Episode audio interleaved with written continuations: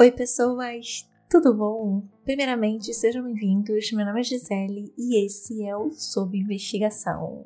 Temos novos apoiadores, Graciele Marçal e Caio Lucas Ribeiro. Muito obrigada pelo apoio de vocês, por vocês gostarem do meu trabalho e por estarem aqui principalmente. E se você também acha que o Sob Investigação merece, aqui na descrição tem um link para a nossa campanha de apoio na Aurelo a partir de R$ reais.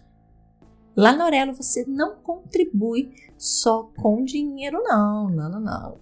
Ouvindo o podcast pelo app deles, você também está ajudando. A cada play, eles pagam um pequeno valor bem simbólico, mas que já ajuda a manter o podcast.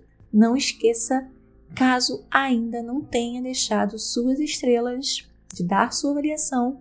Caso o seu tocador de podcast tenha essa opção, isso contribui muito para que mais pessoas recebam ali naquele painel principal o Sob Investigação como sugestão, aumentando o nosso alcance. Então, deixe a sua avaliação, ouça e caso você esteja ouvindo para dormir, como eu mesma faço, assim que você acordar, se você ainda não estiver avaliado, vai lá e deixa suas estrelinhas. Caso alguém citado nesse episódio queira pode entrar em contato através do e-mail na descrição deste episódio, sob investigação@gmail.com. Hey, você se interessa por crimes reais, serial killers, coisas macabras e tem um senso de humor um tanto quanto sórdido? Se sim, você não está sozinho. Se você precisa de um lugar recheado de pessoas como você, Venha conhecer o podcast Pátria Amada Criminal. Todas as semanas tentamos entender o pior da humanidade. Nesse processo a gente ri, chora, fica brava, fofoca, porque afinal de contas é assim que a gente fala quando está entre amigos. Suas novas melhores amigas trevosas estão aqui no Pátria Amada Criminal. Agora, bora para mais um caso? Você mata as mulheres antes do ato sexual ou depois? É a hora que está na situação e você mata elas como? Estrangulada. Estrangulada? Você já matou quantas? Quatro, cinco. Você não sabe nem quantas você matou? Não. E aonde você leva os corpos, dessas, os corpos dessas mulheres? Lá para todas, lá e lá embaixo. Você deixa as mulheres que jeito quando você mata elas? Deixa deitada, não, não. Deitada, não. Sempre que jeito? Com a barriga para cima ou para baixo? Para cima e coloca a mão dela assim na barriga assim, e reza. Você reza? Pedindo perdão. Você reza o que? Não entendi. Pedindo perdão. Pedindo perdão? É. E essas mulheres que você mata, você mata qualquer mulher na rua ou, tem um, ou você escolhe as mulheres? Mas que eu faço? Mas faço dar um negócio. Dá um negócio, mas em que tipo de mulher que dá um negócio? É bonita, é bonita. Bonita, mas assim, mulher na rua, mulher de programa, só que você mata, como... só mulher de programa. Eram duas da tarde do dia 27 de julho de 2015, quando um agricultor encontra o corpo de uma mulher nua, com a barriga para cima e braços abertos, em uma plantação de milho em Maringá, na PR-317, na direção da cidade de Iguaraçu, distante 5 quilômetros, embaixo de uma torre de transmissão, vestido, calcinha, bota e cinto pertencentes à vítima são localizados na noite daquele mesmo dia. Junto às roupas, um pedaço de um para-choque de um carro na cor azul metálico também é localizado ao lado das roupas. Era a peça que ajudaria a polícia a finalmente descobrir quem era o responsável pelas mortes que estavam acontecendo há anos em Maringá. A vítima foi identificada como sendo Mara Josiane dos Santos, de 36 anos, garota de programa. O local de crime era muito semelhante a outros casos de assassinatos ocorridos em Maringá. Vítima, garota de programa, deixada perto ou embaixo de torres de transmissão de energia, sem roupa, barriga para cima, braços e pernas abertas, quase como uma cruz. O delegado da DH, a Delegacia de Homicídios de Maringá, Diego Elias de Freitas, determinou que a Mara Josiane tinha sido a última vítima daquele criminoso. As mortes de garotas de programa começaram em 2010. A primeira vítima assassinada com o mesmo modus operandi que ficaria conhecido cinco anos depois foi Edinalva José da Paz, de 19 anos. Seu corpo foi encontrado em um local conhecido como Sítio Curoda, uma plantação de soja, no dia 7 de julho de 2010. Ela era garota de programa e tinha uma filha pequena. Apesar de ser encontrada no dia 7, exames necroscópicos confirmavam que ela havia sido assassinada 48 horas antes. O jornalista investigativo Roberto da Silva trabalhava no jornal Diário do Norte do Paraná e quando esses casos começaram a acontecer, ele iniciou o mapeamento deles e também a organizar as vítimas. Foi quando percebeu um modus operandi similar de assassinatos durante os próximos anos. Sua primeira reportagem sobre o caso é publicada em 2012. Ele passa a nomear o suspeito como maníaco da torre, fazendo alusão ao local onde grande parte das vítimas era deixada, embaixo de torres de transmissão de energia. Muitas dessas mulheres trabalhavam na Avenida Brasil, que corta várias zonas de Maringá, como a Zona 5, a Zona 1, a Zona 3, por exemplo. É uma avenida bem extensa. Roberto acreditava que até 2015 o maníaco da torre teria feito em torno de 13 vítimas, segundo o perfil que ele montou e os locais de crime durante esse recorte temporal. Mulheres garotas de programa, deixadas nuas e com a barriga para cima, membro inferior e posterior abertos e sem que seus pertences pessoais ou roupas fossem encontrados. Algumas, quando os corpos foram encontrados, já estavam em estado de putrefação muito avançado. Naquele ano de 2012 é criada a Delegacia de Homicídios em Maringá e todos os casos são direcionados para lá. Antes, os homicídios eram investigados pelas delegacias distritais o que acabava atrapalhando a percepção da semelhança entre os casos, já que os distritos não se comunicavam entre si. Com a criação da delegacia especializada, o Roberto da Silva leva até o delegado responsável à época a sua investigação e a certeza de que ele tinha de que havia um assassino em série solto em Maringá. O Roberto, ele mapeou aquele modus operandi e a assinatura desde 2007 e ele tinha certeza de que a mesma pessoa estava cometendo aqueles homicídios. Algumas linhas de investigação nesses casos eram elas serem mortas por alguém do tráfico de drogas, já que algumas das vítimas eram usuárias de drogas, ou que estavam sendo assassinadas por alguém tentando controlar os pontos de prostituição e matando as que não aceitavam. A polícia chegou a infiltrar duas investigadoras da ADH nos locais de prostituição e por dois dias elas tentaram conseguir, sem sucesso, alguma informação. Depois da morte de Edinalva, encontrada na estrada da Roseira, outras duas vítimas foram deixadas no mesmo local. No dia 24 de março de 2012, uma mulher é achada na estrada da Roseira. O corpo já estava muito danificado, então não foi possível fazer o reconhecimento ela nunca foi identificada. Menos de um mês depois, no dia 9 de maio de 2002, Silmara Aparecida de Melo, de 33 anos, é descoberta embaixo da torre da Estrada da Roseira, em uma plantação de milho. Silmara morava na cidade de Sarandi, era casada e mãe de dois filhos. Trabalhava como garota de programa em Maringá e tinha sido vista por último em uma lanchonete próximo à Praça Rocha Pombo, na Avenida Brasil. Em agosto de 2013, outra mulher, nua, em uma plantação embaixo de uma torre de transmissão, é encontrada. Mas o avançado estágio de putrefação não permite que ela seja identificada. No ano de 2014, outras duas mulheres são assassinadas. No dia 11 de junho, Laís Caroline Rodrigues da Silva, de apenas 15 anos, é encontrada morta, e no mês seguinte, uma mulher que não foi identificada. E o maníaco da torre continuava sua caçada.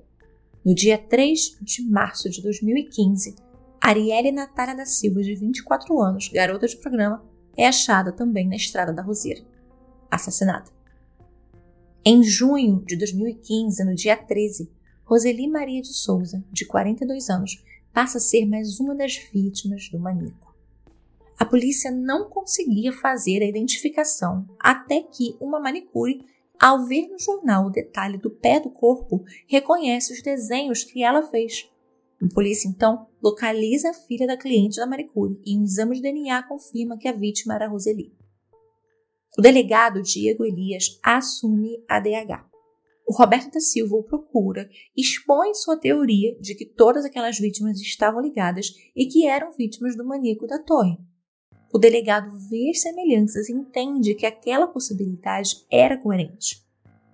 Quando no dia 27 de julho de 2015 o corpo de Mara Josiane é descoberto, o delegado promete que aquela seria a última vítima do maníaco da torre. A investigação começa partindo da premissa de que havia um serial killer em Maringá e de que Mara era uma vítima. Imagens da Avenida Morangueira, acesso à PR-317, foram recolhidas. O investigador começou a verificar as gravações iniciando do dia 26 de julho às 7 da noite até às 6 da manhã do dia 27. Uma testemunha, à tarde, naquele mesmo dia 27, procurou a delegacia e disse estar na noite anterior em um local onde as pessoas iam fazer sexo, numa área descampada na estrada da Roseira. Ele viu quando um carro azul chegou, mas saiu rápido. Depois de bater o carro em um toco de madeira, o carro deu ré e foi embora. A polícia vai ao local indicado pela testemunha perto da torre de transmissão. É onde as roupas da vítima e a peça do carro são encontradas. Todas as placas dos carros e o horário que passaram, sentido norte no sentido Iguaraçu, foram anotadas e conferidas. De todos os que foram, somente um carro não foi visto voltando. Era uma BMW. Na câmera não era possível saber a cor, porque as imagens eram preto e branco, mas era possível saber que o carro era de cor escura. Com a placa, a polícia chega no dono da BMW, Leandro Ferreira de Paulo. Porém, Leandro tinha vendido o carro e o comprador chamava-se Ronês Fon Firmino Gomes. Ronês já tinha passagem por roubo a um banco no Ceasa em 2002 e por receptação em 2011. Foi feita uma vigilância na casa dele, na Vila Operária, e a polícia nota a constante entrada e saída de pessoas. Abordados, algumas dessas pessoas afirmam que estavam indo ali para comprar drogas. A polícia, com a justificativa de uma denúncia de ponto de venda de drogas, entra na casa para revistar. Na garagem, a BMW 325i azul metálico estava lá, parada.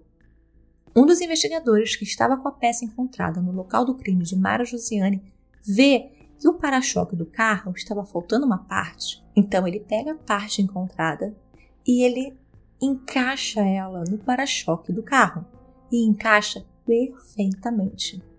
Bingo! Acharam o carro. Mas o Ronês não estava em casa. Então a polícia avisa que ele precisa comparecer na delegacia. E no dia seguinte, acompanhado de advogado, da irmã e da atual companheira, uma mulher de 24 anos, o Ronês vai à delegacia no dia seguinte achando que a polícia que tinha ido na casa dele era a DENARC. Era o dia 30 de julho de 2015. O álibi de Ronei para o dia 27 era estar com a companheira, e ela confirma o álibi.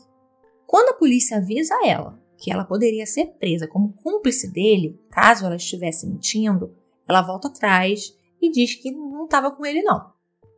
O Ronês é imediatamente preso temporariamente. Ao delegado, no interrogatório, ele confessa de cinco a seis assassinatos, mas não todos. Mara Josiane, segundo a sua confissão, estava na esquina da Avenida Brasil com a Avenida São Paulo ele combinou de pagar 80 reais para fazer sexo dentro do carro. A Mara pediu que ele parasse o carro em uma rua escura. Ela tirou o vestido e a bota. E aí eles começaram a discutir quando ela negou a fazer sexo oral nele sem camisinha. Um carro da PM estava passando naquele momento e ele, com medo de que ela saísse do carro nua e fazendo um escândalo, começou a esganá-la com a pretensão de que ela desmaiasse. Só que a força foi muita e ela morreu. Quando ele percebeu, ele diz que ele rezou e pediu perdão pelo que ele tinha feito. Isso de rezar e pedir perdão é algo que ele alega ter feito toda vez que ele matava uma mulher. Mas nem todas as mulheres que ele abordou foram mortas. Uma, o Ronês conta que ficou com pena quando ela começou a falar dos filhos e ele achou que ela era uma boa mãe, então ele não a matou. Ela era uma garota de programa de 41 anos e mãe de quatro filhos. Ele diz que ele costumava sempre conversar com elas e perguntar o que tinha levado elas a se prostituir.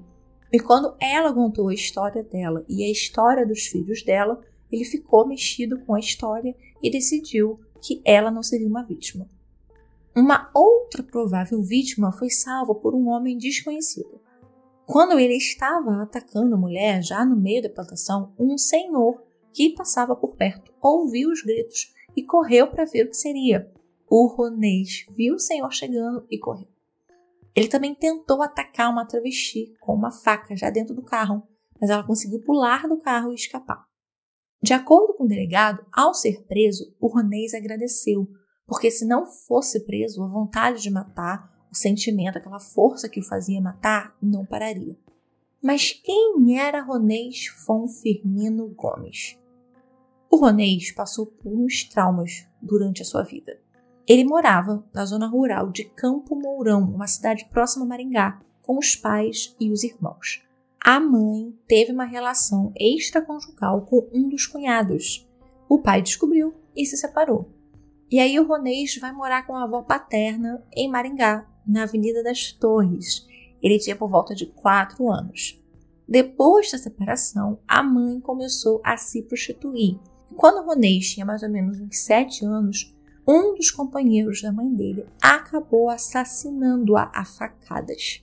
Nessa casa onde ele passou a primeira infância, da janela do quarto onde ele dormia, era possível ver as torres de transmissão. Essa parte da história dele sobre a mãe, o Ronês nega. Ele diz que a mãe era enfermeira, que ela trabalhava em um hospital no turno da noite, que ela estava se relacionando com um homem e que quando ela quis se separar, ele a esperou no ponto de ônibus e a matou esfaqueada. Bem, muitos diziam que esse foi o evento que acabou desencadeando esse ódio por prostitutas que ele tinha, mas ele sempre nega. Ele diz que ele não teve convivência com a mãe e que por causa disso essa história dela não teria o afetado. Ele estudou até a quarta série na Escola Municipal Gabriela Mistral, no bairro da Vila Operária, onde morava com o pai, que casou-se de novo e teve outros filhos, ele, inclusive, chamava a madrasta e considera a madrasta como mãe dele. Ele abandonou a escola e começou a trabalhar com o pai, que era mestre de obras. Quando ele foi preso, ele trabalhava como segurança e comprava e revendia carros por conta própria. Aos 18, casou-se pela primeira vez. Seriam ainda mais três casamentos. Ele teve oito filhos. Bem, ele acabou passando por uma outra experiência traumática. Um dos filhos dele morreu aos nove meses de sopro no coração. Outro filho, de uma relação extraconjugal, ele só soube que tinha quando o menininho já tinha 4 anos de idade. Ao saber, ele pega um dia a criança para passear junto com outro filho dele mais novo. Eles param em um posto de combustível para abastecer e vão na loja de conveniência para comprar algumas coisas. As crianças começaram a brincar perto de uns cofres que estavam largados lá na loja de conveniência. As duas crianças estavam ali brincando de entrar e sair dos cofres ali naquela região onde os cofres estavam, quando um dos cofres caiu em cima do menininho e o matou na hora. Ele teve depois um outro relacionamento e desse relacionamento ele teve uma filha. Na delegacia, ele disse não se lembrar de Edinalva. O delegado mostrou as fotos da vítima e ele disse parecer com o jeito que ele deixava as que ele matava, mas que ele não lembrava dela. Vários suspeitos foram investigados no caso da Edinalva, mas o Ronês nunca tinha sido um deles. O celular da Edinalva acabou sendo rastreado e o aparelho foi encontrado com uma amiga de Rones, o que ligava ele ainda mais ao caso. O jornalista Roberto da Silva entrevistou o maníaco no dia seguinte à sua prisão. Eram na sala o Roberto, o Ronês, o advogado dele, sua irmã e a mulher que dizia ser companheira dele. Ao jornalista, ele assumiu seis homicídios. Se eram mais, ele não lembrava. A primeira vítima teria sido em 2012. Um exame detectou sêmen em Mara Josiane e, posteriormente, o exame de DNA concluiu-se pela semelhança entre o material encontrado e o DNA de Rones. Quando chegou na fase de instrução, O Ronês negou ter participação nos crimes. Ele acusou os policiais de terem o agredido para confessar. Um saco plástico daqueles de mercado teria sido colocado na cabeça dele, sufocando, e que enquanto ele não concordou em confessar, o saco era colocado e tirado da cabeça dele. Tipo aquelas coisas do Tropa de Elite, sabe? Ele também alegou que a BMW foi comprada por ele há pouco tempo e que ele não estava com o carro no dia do assassinato de Mara Josiane. Ele ficou preso na penitenciária estadual de Maringá. Foi acusado de seis homicídios duplamente qualificados, seis ocultação de cadáver, duas tentativas de homicídio e um estupro. A companheira dele, que estava com Roney desde seus 21 anos, disse que ficaria ao lado dele. Abre aspas. Em momento nenhum eu vou sentir medo do meu marido. Se eu estou aqui é porque ele me ama, né? Fecha aspas. O primeiro julgamento do maníaco da torre aconteceu em março de 2019. Era o caso da Edinalva. Ele foi condenado a 21 anos e 4 meses por homicídio qualificado e ocultação de cadáver. Eu achei que 20 anos foi muito pouco, sabe? Porque quem vai pagar a vida da minha filha? Quem vai trazer ela de volta? E eu tô criando a filha dela, que vive me cobrando. Tem dificuldade na escola, entendeu? Vive cobrando a mãe. Eu queria muito ter minha mãe por perto de mim, né? Não ter um pai também, porque a mãe não, não deixou exato quem era o pai dela. Então ela veio me cobrando isso aí de mim, sabe? E eu fazer o quê? O que, que eu vou falar para ela? No fim de 2019, ele foi novamente ao tribunal do júri pelo homicídio de Silmara Aparecida de Melo. Ele foi condenado pelo homicídio triplamente qualificado e ocultação de cadáver e ocultação de cadáver há 23 anos e 4 meses. Os advogados de defesa solicitaram um exame psicológico de Ronês. O laudo foi concluído em agosto de 2020 pelo médico Mauro Porco. Abre aspas. Apresenta indiferença pelos sentimentos alheios desrespeito por normas, desrespeito por normas, regras e obrigações sociais, baixa tolerância à frustração, baixo limiar para descarga de agressão, incapacidade de experimentar, propensão para acusar os outros e tentar justificar seu comportamento, tendência para distorcer fatos. Fecha aspas. Ele foi julgado imputável, mas com transtorno de personalidade antissocial, o famoso psicopata, em 2022, ele foi julgado por outros dois crimes.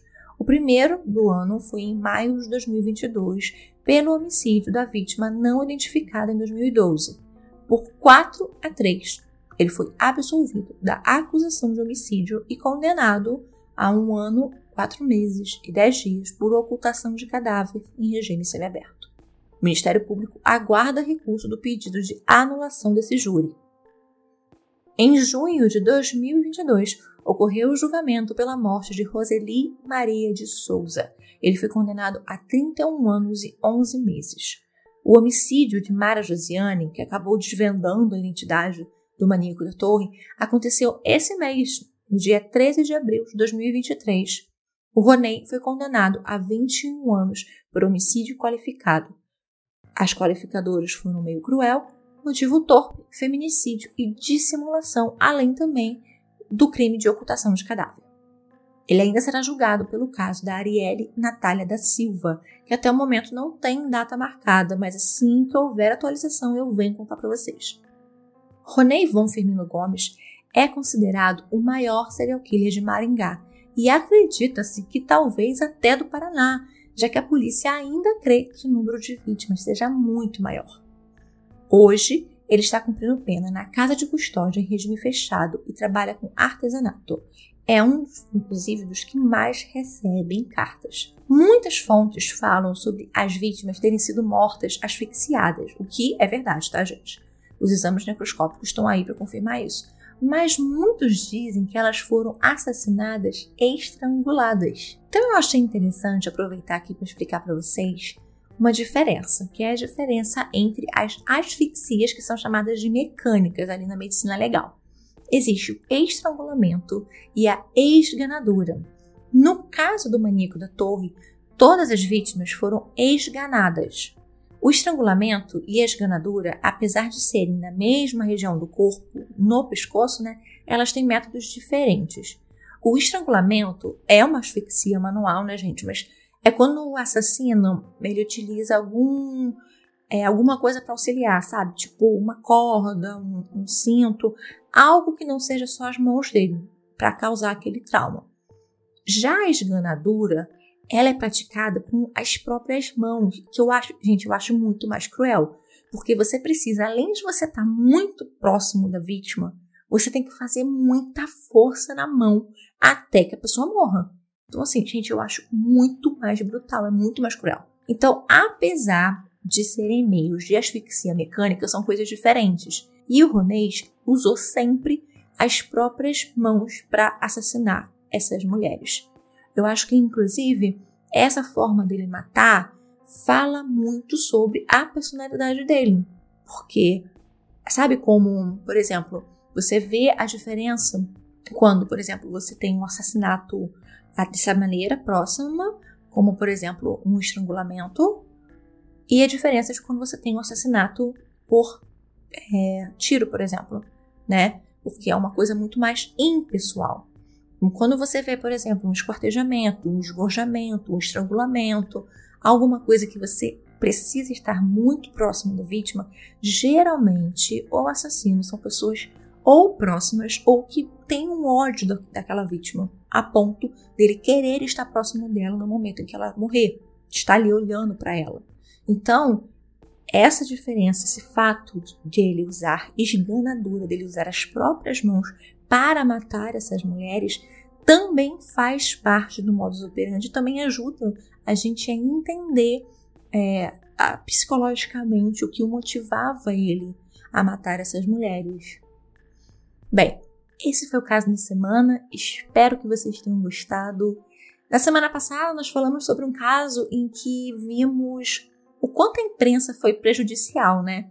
No quão imparcial e em quão o interesse de vender e de ter audiência foi maior do que as vítimas do caso Bodega. E nesse domingo a gente já viu o outro lado da moeda. A gente vê um jornalista com mais de três décadas de trabalho investigativo naquela região que conseguiu ver o que ninguém via e que ele foi até o fim naquilo que ele acreditava em tentar parar o assassino. Mesmo quando o jornal dele não acreditou nele, quando a polícia não ouvia, ele insistiu, ele foi atrás e deu certo. Então foi um trabalho em conjunto, ele com certeza ajudou a salvar a vida de sabe-se lá quantas outras mulheres que esse homem poderia ter assassinado. É uma pena, claro, que isso não aconteça em todos os casos, mas graças a Deus acontece em alguns. Sobre o Ronês, eu sigo a linha do Roberto da Silva as similaridades dos acontecimentos da vida dele, né, com, com as mulheres e com o local, é muito grande, gente, para ser ignorado. O cara morava num lugar chamado Avenida das Torres. Cresceu ali naquelas torres de energia. A mãe assassinada por alguém que ela se envolveu durante a prostituição. O abandono afetivo dessa mãe. E inclusive o fato dele poupar uma mulher ao ver que ela se prostituía, mas ela amava os filhos dela de uma maneira que o tocou, eu acho que isso também acaba mostrando como, apesar dele negar isso, como essa questão do assassinato da mãe dele e desse abandono da mãe dele afetou. E aí também temos a peça do carro encontrado junto às roupas de uma vítima. O carro dele passando em direção ao local do crime, não voltando. Assim, são muitas as evidências. Mas eu quero saber de vocês. Me conta depois o que vocês acham desse caso. Se vocês já conheciam. Quem é de Maringá e acompanhou tudo na época, me conta como foi na cidade, como você se sentiu, como foi a notícia da prisão do Ronês. E não esqueçam, gente, nos vemos no próximo domingo e também no episódio do spin-off. Nos sigam nas redes sociais, no Twitter, no Instagram e no YouTube, tudo arroba sobre investigação. Nos vemos no domingo que vem. Beijos!